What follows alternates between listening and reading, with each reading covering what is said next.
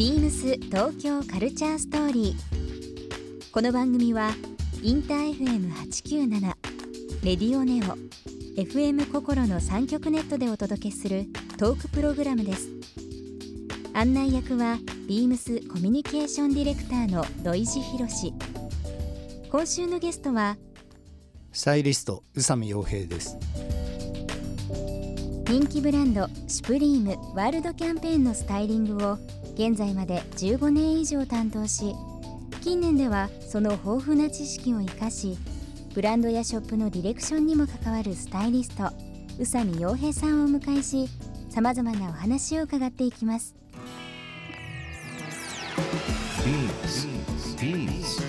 Beams Beams Tokyo Culture Story.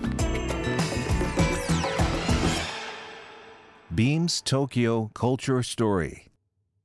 This program is brought to you by Beams. Beams. ありとあらゆるものをミックスして自分たちらしく楽しむ。それぞれの時代を生きる若者たちが形作る東京のカルチャー。ワクワクするものやこと。そのそばにはといつもビームスがいる。ハッピーな未来をつくりたい。東京のカルチャーは世界で一番面白い。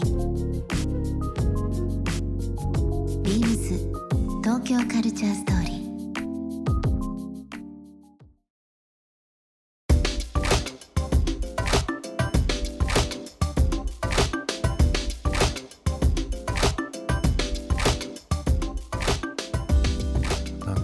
改めて最近、はい、あの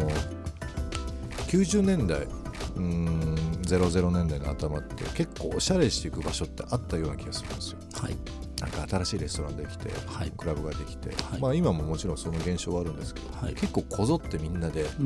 いか、うん、遊び行ってた、うんうんうんうん、必然的に、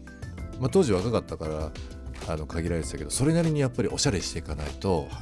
いけないみたいなはい、最近って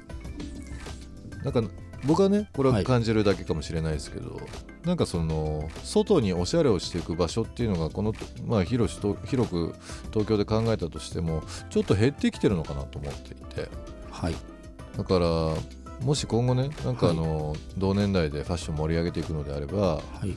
まあ、街づくりって言ったら大げさかもしれないけどなんかこうちょっとおしゃれしていく場所っていうのを、はい、カフェなのかバーなのか、うんうんうん、まあ、クラブとなるとちょっと広い話かもしれないけど、はい、なんかそういうのやっていきたいなと思うんですそうですね。なんかこうちゃんとおしゃれしていける空間の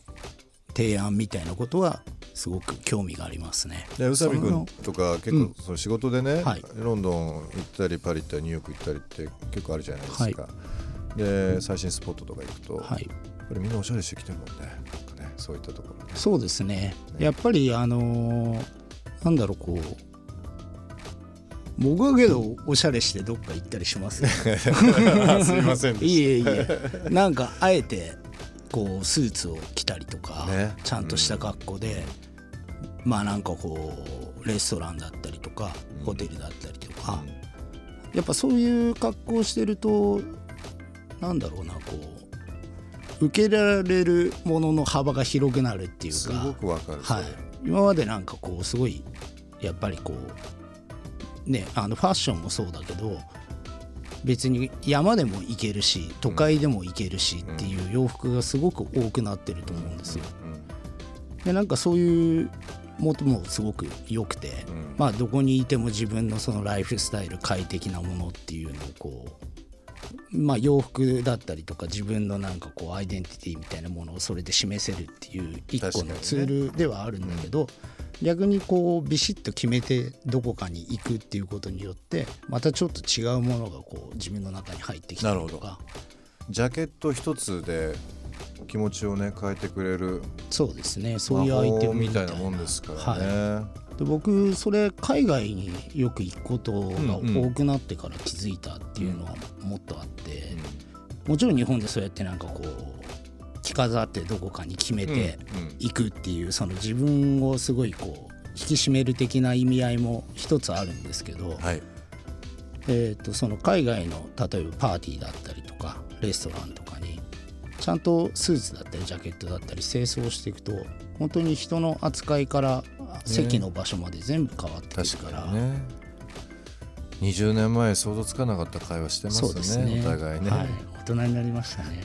でもね本当にはい。あの、自分の成功失敗をベースにそういったのってどんどんどんどん知識って入ってきてはい5年前10年前の自分とはまた違うね生活環境だったりとか、はい。人付き合いとかっていうのがあってさらに面白いですよね。そうですね。うん、でそれがその土壌としてファッションとか自分らしさっていうのが支えていくっていうのが並行してあるはい。っていうのがまたねストーリーとしては面白いですけどもね。あのーまあ特にそのねブランドとかじゃないけど色とかデザインとかではい。こういったものが好きっていうのはありますか？自分なりでこうモノフェチ的に反動してしまうじゃないけどやっぱスタイリストだともう本当の本当にいろんなもの見てると思うんですけど、最近こうついついこういう色買っちゃうとかこういうデザインのものを集めちゃうとかってありますか？特にない？ないです。すみませんね。ないです。全然全然全然ものをね見始めると切り根がないそういう分野ですからね。はい。うん。まあとはいえなんかこう自分なりの定めてるもの普遍的なもの。自身のスタンダードではないけどずーっと持ち続けてるものとかってあったりしますか？多分いろんなもの見てるからはい。一重にこれっていうのは難しいかもしれない。けど特にないです。ね。特にないもんなんだ。意外とないんですよ、うん。まあでも確かに車も車も定期的に変えるもんね。そうですね宇佐美君のイメージっていうのは僕ね結構あるんですけど。あこの間ねたまたま一緒になりましたけど、えー、と集英社の「ウォモ」という雑誌で、はいはい。えー、とエルメスの特集があって取材を受けて、雑誌が上がって見たんですけど真横宇佐美洋平君はいでしたね。エルメスとかそういうはい。あのまあ、ブランドというのもあれですけど、はいこう普遍的な、まあ、ブラブランドの存在自体がもう普遍的なもんですけど。はい。まあ、その刷り込みっていうのももしかしたらどっかであるのかもしれないですけど、うん。やっぱこう革物はエルメスがいいっていうのがうんうん。昔から自分の中であって、なんか時計は時計やはい。まあ革はまあねそういうエルメスをはじめとしたところ宝飾は宝飾ってなんか刷り込みはありますよね。ね。確かに、まあ、それはね歴史が操作してるのかな、そうですね。やっぱりね。実際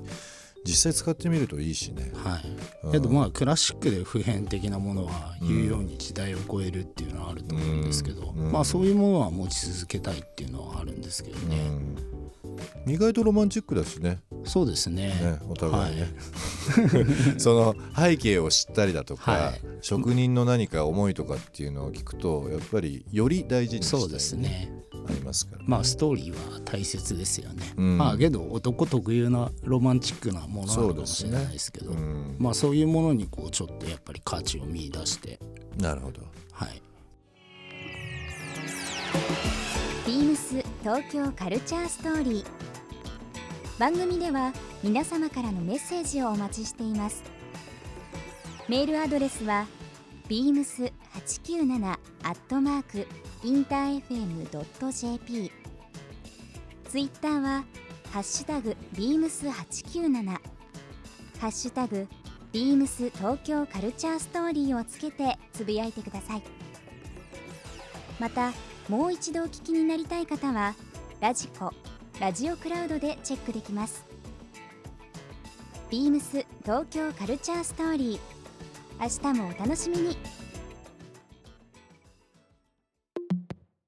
ビームスビームス町田大石愛香です。ジェミルクスビームスを担当しています。ジェミルクスビームスの魅力は単品でも個性を引き出してくれるところです。入社して1年半ですが、まだお客さんとしてビームスに通っていた頃、ショップスタッフが親身に相談に乗ってくれてとても嬉しかったので、私も精一杯親身に接客をしたいと思っています。これからも自分の個性も発揮しつつ、もっと商品の知識や発信力も身につけていきたいです。ビームス東京カルチャーストーリー Beams Tokyo Culture Story. This program was brought to you by Beams